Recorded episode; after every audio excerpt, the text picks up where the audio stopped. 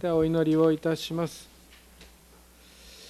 天のお父様皆をあがめ感謝をいたします。祈りの課題も挙げられ心合わせて祈りました。また神様感謝の報告もいただきました。ありがとうございます。主よあなたがこの教会とそして教会に集う一人一人の生活をあなたが守っていてくださることを神様は今日も公に証しをします。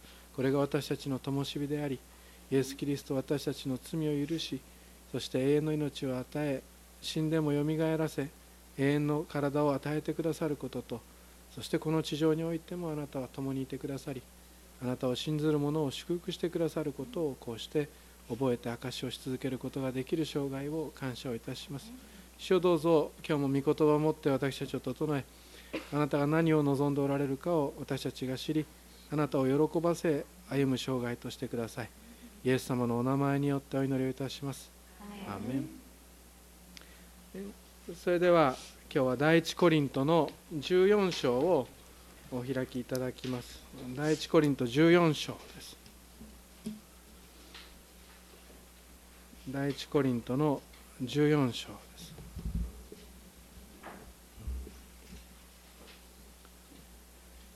13章は愛の章って言って皆さん覚えてらっしゃるでしょ？う14章は威厳の章です。あまあそういう言い方は一般にはしませんけどどう見てもそうです。そして15章は復活の事柄が書かれている。復活の章よみがえりの章ですね。こうして読んでいます。しかし大きく見ていきますと私たちずっと第一コリントゆっくりと大きく見ていますと何が問われているかっていうと行動の礼拝公の礼拝の秩序の乱れという事柄がコリントの教会で見られていた。それをずっと見てますよね。生産式がめちゃくちゃだったとか。それからあのこの先生がいいあの先生がいいっていうことを礼拝でやり始めた。そういった事柄を見てきています。コリント教会。まだまだ混乱は続いて。ちょっとコリント大丈夫かって言いたくなるんですがすごい教会なんですよ。激しいドラマチックな教会です。賜物は豊かなんですがその賜物を悪用したりとかあるいは乱用したり賜物があふれるばかりにあるんですけどしかしそれが愛ではなくて見栄に変わっていたりとかっていうことがこの13章そして見ていました。14章にはこれが威厳の賜物へと焦点が当てられていきます。今日のメッセージはあなたにも分かってほしいという題をつけるべきであると思っていてあなたにも分かってほしいっていうのがこの今回のメッセージの私たちのキーワードになります。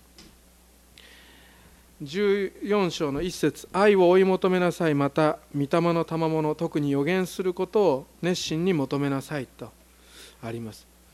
13章は賜物をいいですか？賜物をより優れた賜物があるそれは愛の賜物だ賜物を愛の中で使いなさいっていうこの愛のフレームワークがバンその枠の中にバンと枠が与えられてこれが愛の枠だその中に賜物を入れていきなさいというふうにして教えられましたよね。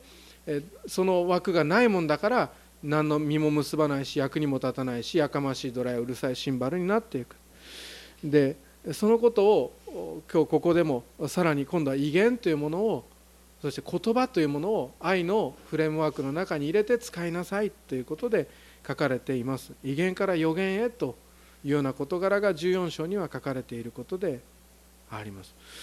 で愛というものが何であるかって愛は寛容であり親切でありってずっとありましたよね。でその中に霊的な賜物を入れて用いていく。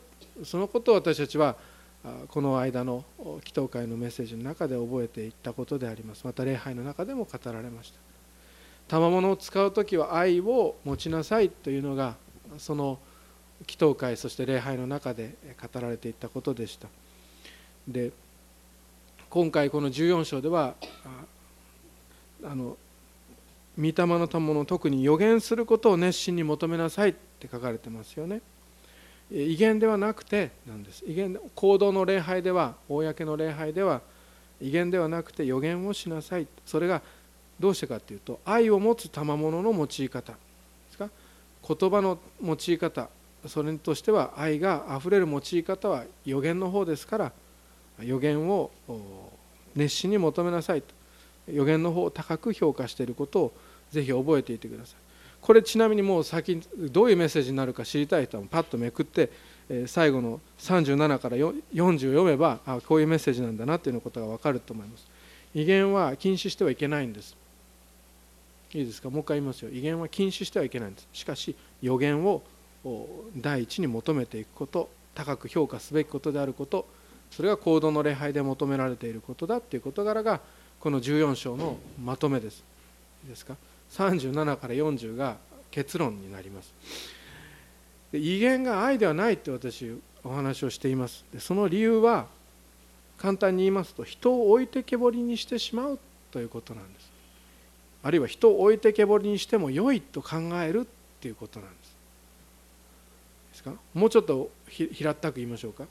あなたは分からなくていいっていうことなんです。その言ってることは。私と神様のことだからっていうのがその威厳のその背後にある心構えとか神学になっていきます。2節に威厳を話す者は人に話すのではなく神に話すのです。というのは誰も聞いていないのに自分の霊で奥義を話すからです。ところが予言する者は徳を高め勧めをなし慰めを与えるために人に向かって話します。威厳を話す者は自分の徳を高めますが予言する者は教会の徳を高めますと書かれていますよね。威厳というのは神様に向かって話していきます。ですからそれは神に向かって語るのであって人に向かって話しているのではないものであることが書かれていますしその通りだと思います。人を無視してるっていうことなんですよ簡単に言うと。でそれは一人でね神様の前に出るとかあるいは数人で威厳でお祈りをしているとかあるいは全員がそこで威厳をしている威厳でお祈りをしている礼拝とか教会集会そういったものに入っているんであればそれは何も問題がないものでありましょうけれども公の礼拝でいいですか？ノンクリスチャンもいる。そして賜物はみんな皆が威厳の賜物を持っているでしょうか？いいえそうではありませんっていうのが御言葉であったでしょ？12章のところに。みんながそうではない。その行動の礼拝の中で威厳を用いて話すのは人を無視している状態だというのがこの2節3節4節書かれていることであります。それは愛がないことです。どうしてかっていうと人は分からないままでもいい。そういう人々は置いてけぼりを食えばいいって言ってるからです。それは聖書に書かれています。自分のためだけに語る言葉であります。2つですよね。神に向かって語りそして自分のために語る言葉自分の徳を高めるための言葉。ですからそれは愛にあふれた賜物の使い方ではないということであります。4節には自分だけを立て上げて他の人は立てないまま置いていくわけですからあるいは自分だけ恵まれて自分だけ精霊体験を得てそして出ていくものでありますからそれは愛を用いる賜物の用い方ではないということ。聖書を用いた知的な言葉は3節にあります。あ3節じゃなくて4節にありますか？予言する者は教会の徳を高めますですか？知的な理解がされる言葉通じる言葉は教会みんなの徳を高めます。しかし威厳ではそれは高等の礼拝の中では起きない。もし通訳をしてくれる人がいれば別ですよ。その通訳が予言になりますから。ですから分かるんです。しかしそうでなければ知的理解が共通に行われない。共通に行われないとアーメンとは言えないのであります。聞く人にとってはいいですか？そしてその賜物を持たない人にとってはそれはいいですか？よく聞いておいてください。言葉ではなくて音に過ぎないんです。16節もちょっと飛びましょうか。16節。16節にはそうでないとあなたが霊において祝福しても威厳を知らない人々の座席についている人はあなたの言っていることがわからないのですからあなたの感謝についてどうしてアーメンと言えるでしょう。あなたの感謝は結構ですが他の人の徳を高めることはできませんって書かれてますよね。威厳でどれだけ祝福してもその人の徳そしてその人の信仰は高められていったり立て上げられたりいったりいったりすることはないということが書かれているのであります。ところが3節戻りますよ。ところが予言する者は徳を高め勧めをなし慰めを与えるために人に向かって話しますって書かれています。予言つまり説教とかそれから聖書の言葉を使ってそして知的な言葉を用い通じる言葉を用いて人に語られる言葉は徳を高めるしそして勧めをして背中を押してくれるし慰めを与えて傷ついた心に軟膏を塗るし癒しが起こる変化が起こるということです。つまりこう言いましょうか。意味があるということです。実がなるということです。教会の中で。6節 ,6 節見るとその予言の内容は目視や知識や予言や教えなどによって話さないならあなた方に何の益になるでしょうって書かれてますよね。目視知識予言教えなら教会みんなの役に立ちそして益になるんですが威厳だけでは何の益になるでしょう？となります。何の役にも立たないということです。どこかにつながっていきませんか？たとえ私たちが人の威厳や見つかりの威厳で話したとしても愛がないならうるさいしやかましいし何の益にもならないことになっていくのであります。ここつながってるんです。愛がなければなんです。つまり聞いている人が分かるように話してあげるという愛。置いてけぼりにしない愛。自分が高められている精霊の賜物を教会の中で突出するために突出したままであなたたちもついてくればっていうような姿であるならばそこには愛はない。そしてその愛のない賜物の用い方は実を結ばないということであります。威厳ははっきりと7節に書いてありますね。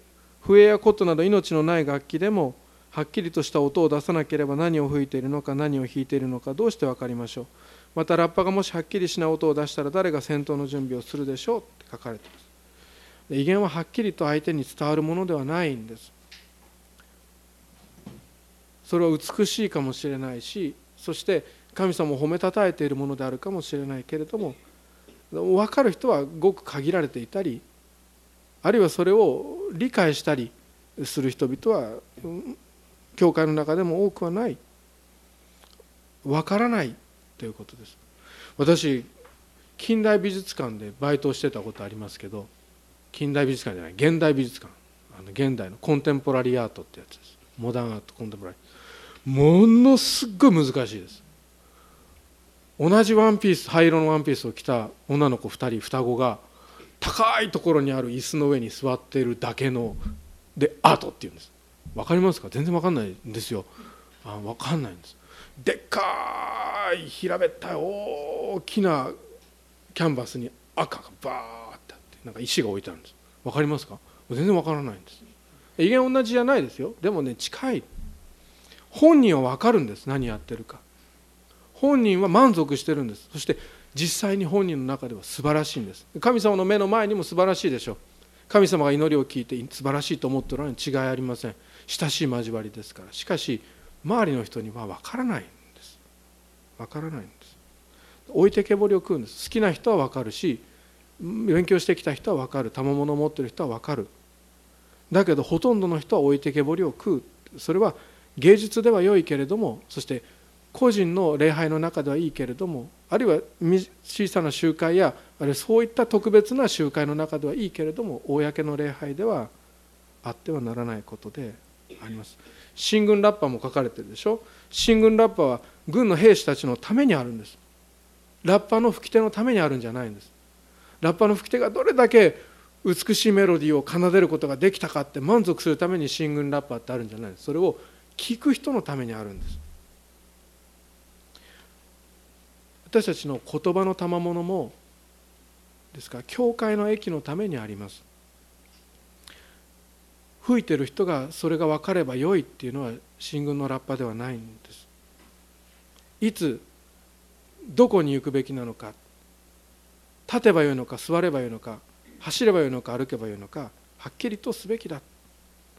はっきりしない言葉は人に語っているのではなくて聖書には9節それと同じようにあなた方も舌で明瞭な言葉を語るのでなければ言っていることをどうして知ってもらえるでしょう。それは空気に向かって話しているのですと。これは空を打つ戦いとつながっていくところです。人を励ましませんし動かしませんし変えませんしそれは空を打つ状態であって。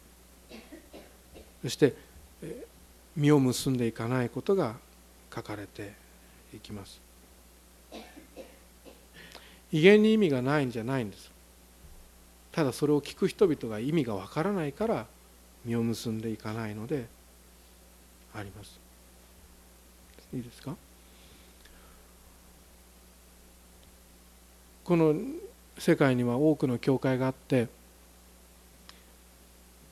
そして信徒が威厳を話せるようになることを喜ぶ教会があります。それは素晴らしい賜物ですから喜ぶのはいいんです。しかし御言葉を覚えて人を励ますことができるように信徒がなったことを喜ぶ。そういった教会文化もあります。でパウロはそしてこの第一コリントの14章は公の礼拝にあってその予言の方に熱心になりなさいと教えていることにどうぞ心を開いておいてほしいと思います。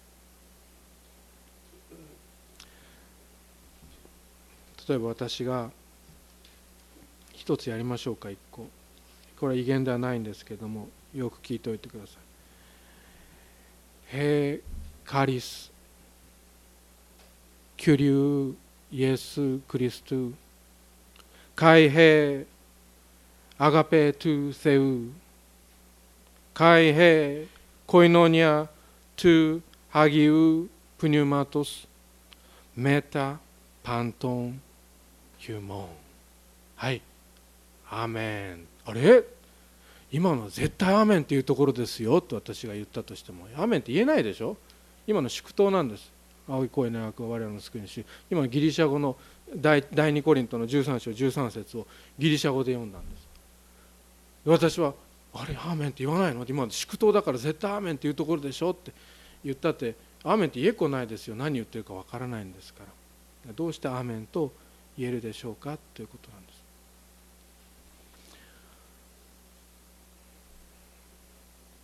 あと2つのこと話しますよ。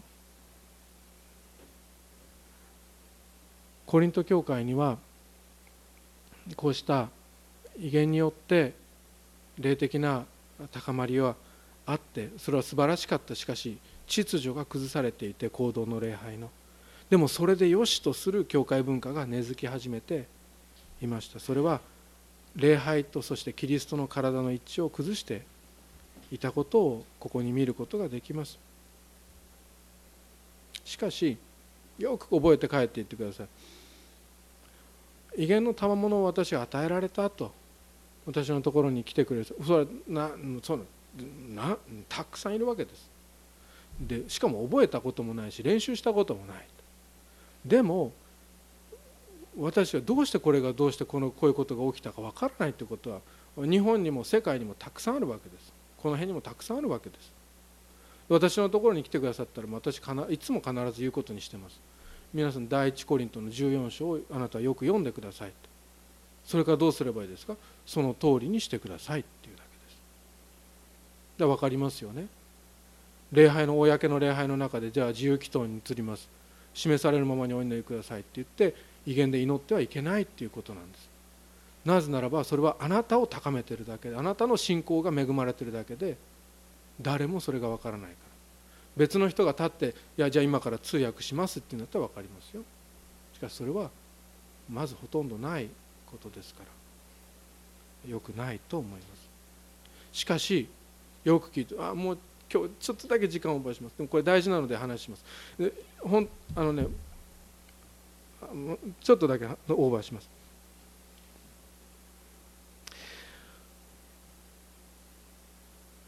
じゃあその威厳の賜物は使ってはいけないのか？持っていてはいけないのか？捨てたらいいのか？っていう質問をもしあなたがするあるいはあなたは威厳の賜物を持ってない人たちが多分もうほとんどだと思いますけど威厳の賜物を見たら眉をしかめるべきなのか？って言ったらよく覚えておいてこれよく覚えて帰ってください。そんなこと絶対にしてはいけません。神の賜物を捨てるなんていうことはあってはならないことです。何様なのかって。私が送ったプレゼントをあなたが捨てたって私はあしょうがないなって思うぐらいですよ。でも神様のプレゼントを捨てるっていうことはあのね人の信仰障害で一度だって考えられてはならないことです。神があなたのために特別にオーダーして作ってお与えになったものを気もしないでつけもしないで捨てる。あるいはちょっとつけて捨てる。教会の人が嫌がったから捨てるなんてことは絶対にあってはならないことです。威厳がいけないのではないってさっきのまとめのとこで見たでしょ。禁止してはならないって書いてあるでしょ。5151839ですよ。よく見てください。5節。私はあなた方が皆威厳を話すことを望んでいますがって書かれてるんです。素晴らしい賜物なんですよ。神様が私の拙い言葉や私の欲が入った言葉ではなくて主よあなたに伝えたいことがある。私はあなたにありがとうって申し上げたい。でも人間の言葉ではそれができないっていう親しい交わりの中にある。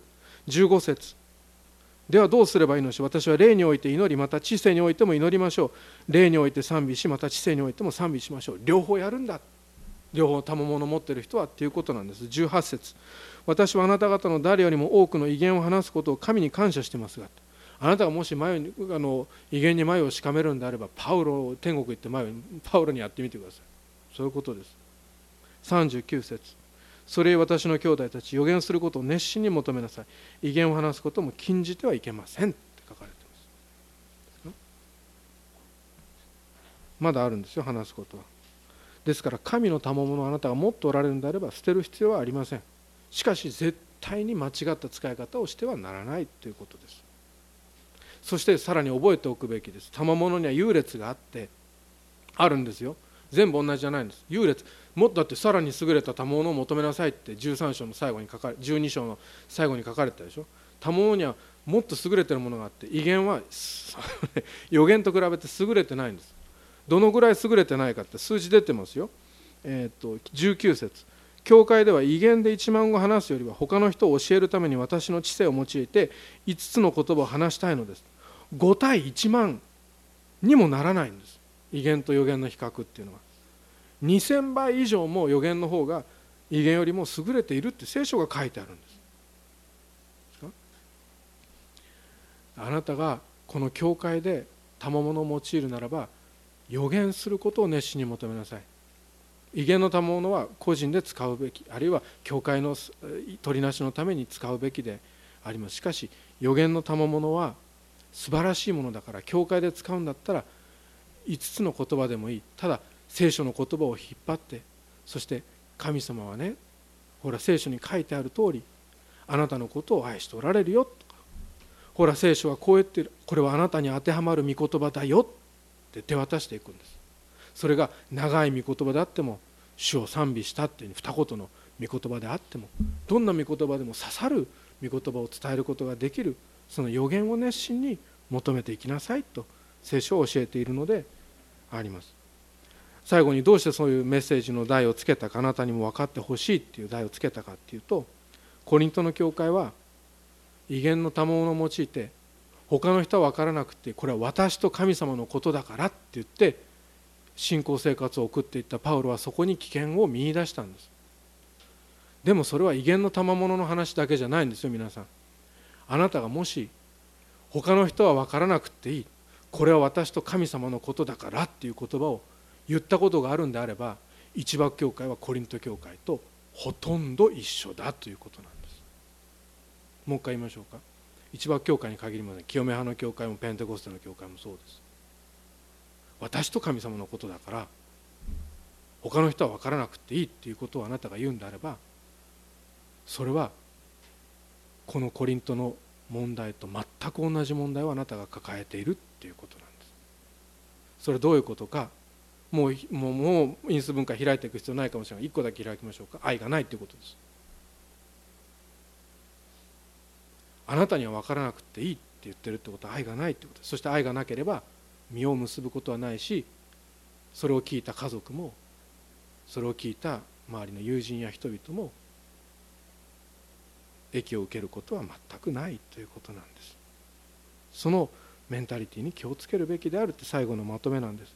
体験重視する教会に多いんですこれは。体験を私も体験重視なんですよ。